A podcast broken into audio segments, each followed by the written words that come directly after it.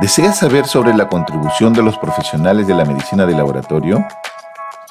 En esta segunda temporada de mi podcast, en 2022, conocerás más de la importancia de las pruebas de laboratorio y cómo impactan en tu salud. Realizaré entrevistas a profesionales relacionados al laboratorio clínico y a la salud. Soy Luis Figueroa y aprendamos juntos de la medicina de laboratorio. Bienvenido a tu podcast. Compártelo y disfrútalo.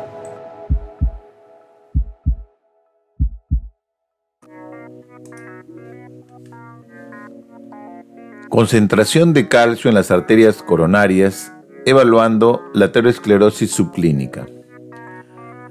Las enfermedades cardiovasculares son la principal causa de muerte a nivel mundial.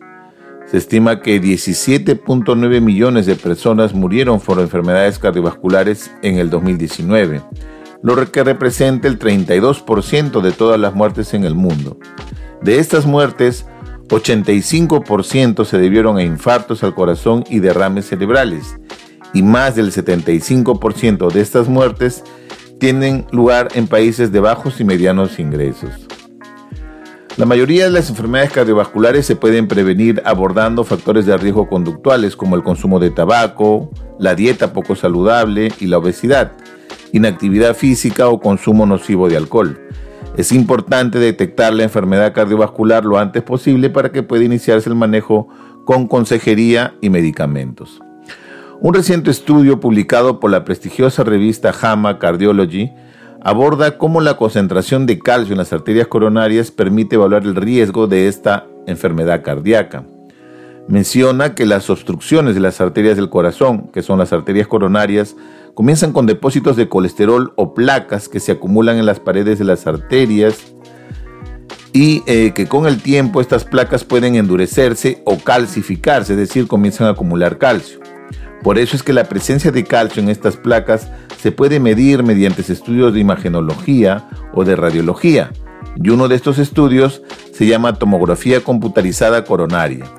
La exploración toma entre 10 a 15 minutos y eh, no requiere ningún medio de contraste o tinte intravenoso.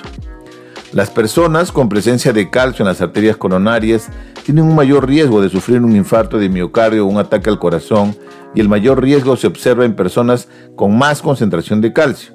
La mayoría de las personas sin calcio coronario, como ejemplo con una puntuación de cero, es probable que no tenga un infarto de miocardio en los próximos cinco años. Algunas personas con un puntaje de cero pueden optar por postergar un tratamiento con estatinas, por ejemplo, que son medicamentos que ayudan a mejorar el nivel de colesterol y repetir el procedimiento de repente en cinco años, en especial aquellos pacientes que no tienen otros factores de riesgo de enfermedad cardíaca, como son diabetes, nivel de colesterol muy alto, consumo de tabaco o antecedentes familiares de infarto al corazón. Los médicos deben analizar diferentes factores para determinar el riesgo individual de enfermedad cardíaca en cada uno de los pacientes. Variables como el colesterol, presión arterial, diabetes, tabaquismo, antecedentes familiares y el peso. En todos estos casos, la concentración de calcio en las arterias coronarias puede ayudar a guiar las decisiones de tratamiento. Usted puede consultar con su médico tratante información sobre centros especializados de imágenes que realicen este procedimiento. Es importante destacar que los valores normales de la concentración de calcio en las arterias va a depender de los pacientes en relación a su riesgo cardiovascular. Eh, actualmente se ha establecido como un punto de corte valores menores a 100 AU. En otro estudio abordan el uso de herramientas para evaluar el riesgo y toma de decisiones en la prevención primaria de la enfermedad cardiovascular aterosclerótica. Este es un informe, por ejemplo, de la Asociación Estadounidense del Corazón y del Colegio Estadounidense de Cardiología.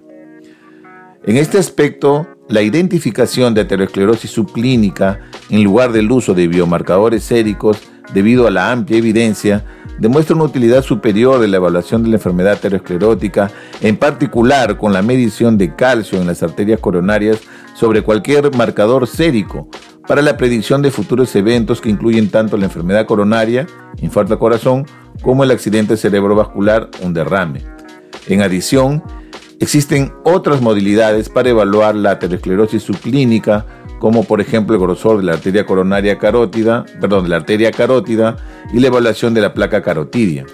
Sin embargo, son predictores aún más débiles y que eh, en un futuro probablemente los estudios se ayudarían, pero hasta el día de hoy eh, la evidencia de calcio en las arterias coronarias es más sólida comparado con otros métodos. Es así que es importante que los pacientes siempre tengan que hacerse una evaluación de su riesgo cardiovascular, idealmente con pruebas de laboratorio y también complementadas con este caso con pruebas de imagenología. Todos los pacientes en general deberían asumir riesgo de vidas saludables o hábitos de vida saludables independiente de lo que puedan demostrar, por ejemplo, una prueba con concentración de calcio coronario. Muy bien, eh, espero que hayan disfrutado de este episodio y nos vemos hasta un próximo episodio. Gracias. Muchas gracias por escuchar este nuevo episodio. Deseo que esta información sume a tu conocimiento en beneficio de tu salud y de tu desarrollo personal. Que tengas una excelente semana y recuerda que no importa lo lento que avances, siempre y cuando no te detengas. Gracias por escucharme y te invito a que continúes siguiéndome en esta segunda temporada con próximos episodios. Cuídate.